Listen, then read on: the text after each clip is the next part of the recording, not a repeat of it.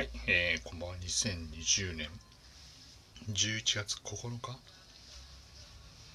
月曜日21時37分ですね。今日も始めていきたいと思っております。だいぶ寒くなってきましてですね。あの、私のつあの通ってる会社ではですね、11月1日からですね、えー、クールビズが終了という形でですね、来年の4月末まで半年間、えー、ネクタイを締めなきゃいけないっていうね、えー、このご時世に謎のルールがね適用されてるんでしょうがないからネクタイをですね締めて通っているんですけどもちょっと今までと違うことが1個ありまして毎年この年になるともうこの時期かになるとねスーツをね着てネクタイ締めて会社に通ってるっていう状態なんですけども、まあ、スーツ面倒っちいなっと思いまして。で実は10月からですね私あの会社の、えー、誰かが忘れてったウィンドブレーカーをずっと着てまして。ちょっとジャケットシャツの上にジャケットを着るにはちょっと暑い時期だったじゃないですか10月とかって。でただシャツ1枚で言うとその肌寒いなっていうのがあったんでこのウィンドブレーカーちょうどいいなって思いましてですね。そこからずっと着続けているんですけども。で、まあ今日もまあ来たんですけど、18度ぐらいまで、最高気温10、まあ20、最高気温はまあ20度なんでもいいんですけど、最低気温が15度とか14度、13度ぐらいの時は、このシャツのようにウィンドウブレーカーを着るぐらいで、朝通勤したりとか、帰り、会社帰ってくるっていうのは非常にね、えー、都合がいいというのがありまして、なんで、そこからですね、あの、心入れ替えまして心入れ替えたってあれなんですけどもですね、えー、スーツを着るのちょっとやめてみようと思いまして夏用に買ったですね、えー、クールビズ用の、えー、何ですか動きすごい快適なパンツと、えー、上はまあシャツとねネクタイ着なきゃいけないしょうがないからつけますけども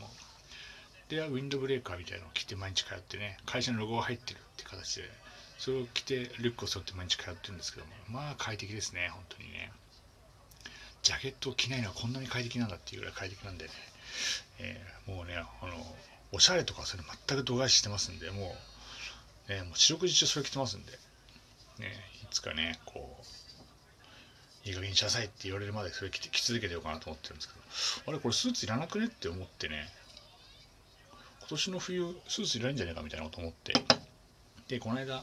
えー、イオンの前川に行ってですね、ちょうど上下でえー、ウィあなんですかスウェット？スウェットのセールやってて、まあ、スウェットって言ってもね、まあ、ちょっとおしゃれななんだろうロット？ロットっていうんですか？ササッカーブランドなのかななんかよくねフットサルとかでよく見るロットっていうのが上下で、えー、3000円ぐらいでセールで売ってたんでそれを買いましてですねいつもそれ着てるんですけどもおしゃれスウェットですよこれ。なんで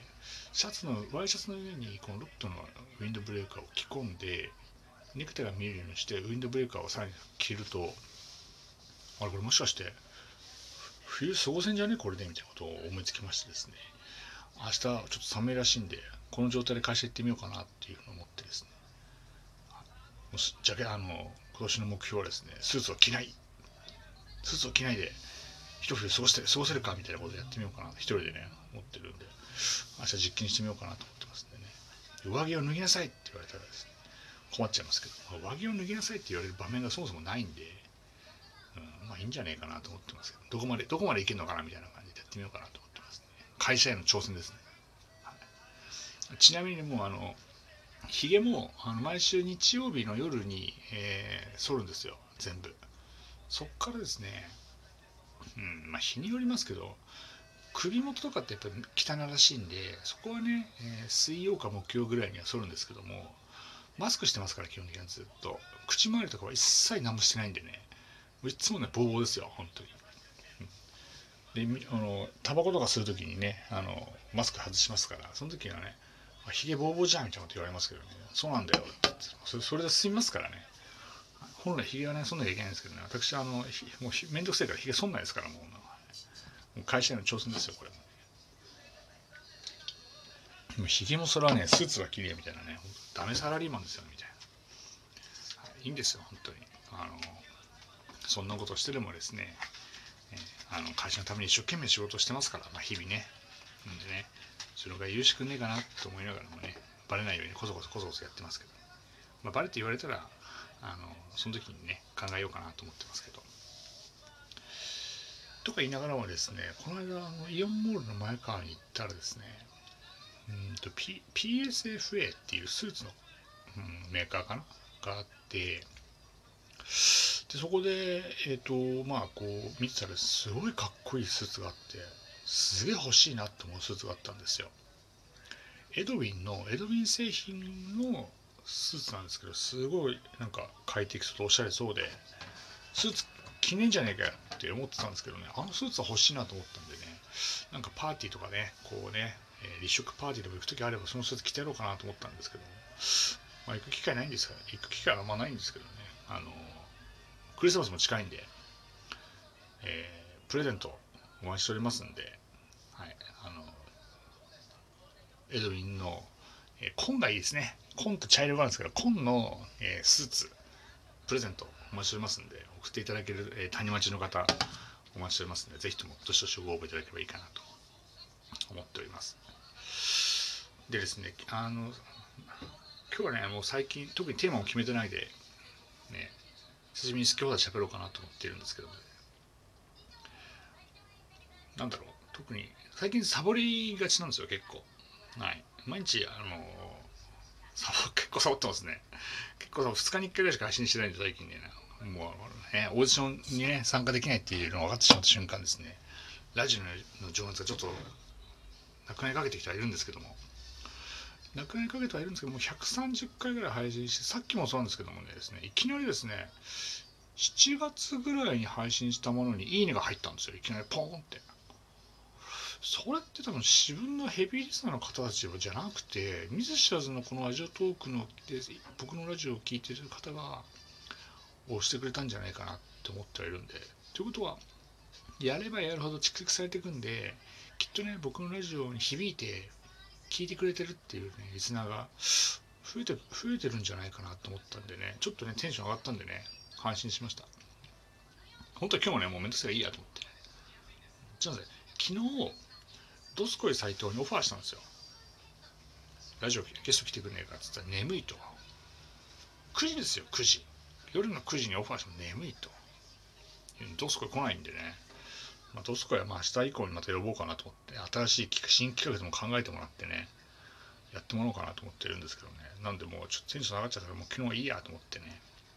で今日ももういいかなと思ったんですけどもね。なぜか3ヶ月前の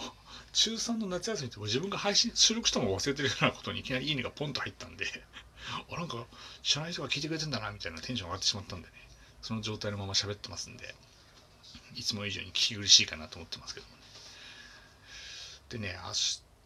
明日、違うか、この間、えー、っとね、マウス2マウスさんから、えー、逆オファーまたいただきまして、土曜日どうですか？って。土曜日の午前中に、合同ですか？僕行きますよ。ってスタンバってます。って言ってるんですけどね。いや、あなたは別に土曜日の午後いいかもしれないけど、土曜日の午後って一番サラリーマンがゆっくりできる時間帯に、いきなり言われても困るよみたいな話をしてですね、えー、まだちょっとね、今週末ちょっとね、もうしょうがないから今週末、マウス2マウスゲストトークワークを作ろうかなと思って、午後ね、ラジオの収録しようかな。1週間分とと撮ってやろうかなと思ってね。そしたら来週喋らなくていいですからね、ずっとね。と思ってたんですけど、また今週あれなんですよね。あの、日曜日？今週の日曜日エリザベス女王杯があるということで、えー、リベンジ、もう 3, 3度目の正直ですよ。そろそろ当てに行かなきゃ当てなきゃいけないと思ってますんで、えー、ライブ配信やっていこうと思ってますんでね、ぜひとも聞いていただければいいかなと思ってます。今回は本当に当てたいと思ってますんで、今まで以上にね、データを蓄積して、ちゃんとしたシミュレーション立ててですね、いろいろ一頭一頭分析してですね、やっていこうかなと思ってますんで。まあ、実はこっそりね、先週末もねお金、お金かけなかったんですけども、ちょっとね、えー予想を立ててですねアルゼンチン共和国杯をですねやったんですけども。まああのライブ配信しなくてよかったなっていう結果でしたね、うん、僕が予想してたね、えー、馬は来なかったんでオーソリティが強かったですね非常にね、うん、やっぱりやっぱルメールかなってね。ルメールだけ勝手に当たんじゃないかなってことを思い始めましたけど今週末もね、はい、またルメールはラブズ違うラブゾーンで言うじゃなくて、えー、ラッキーライラックっていうね、えー、非常に強い馬に乗るってことでね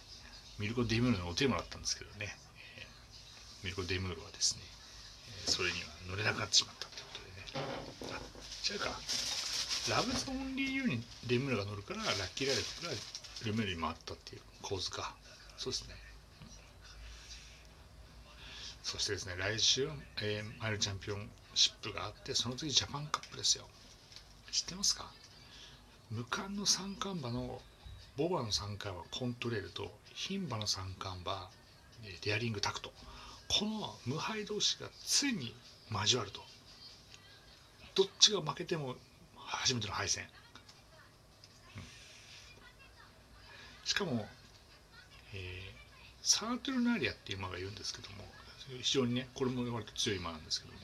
この馬があのメインジョッキーはルメールだったんですけどもジャパンカップは池添健一が乗るらしいんですよ代打で。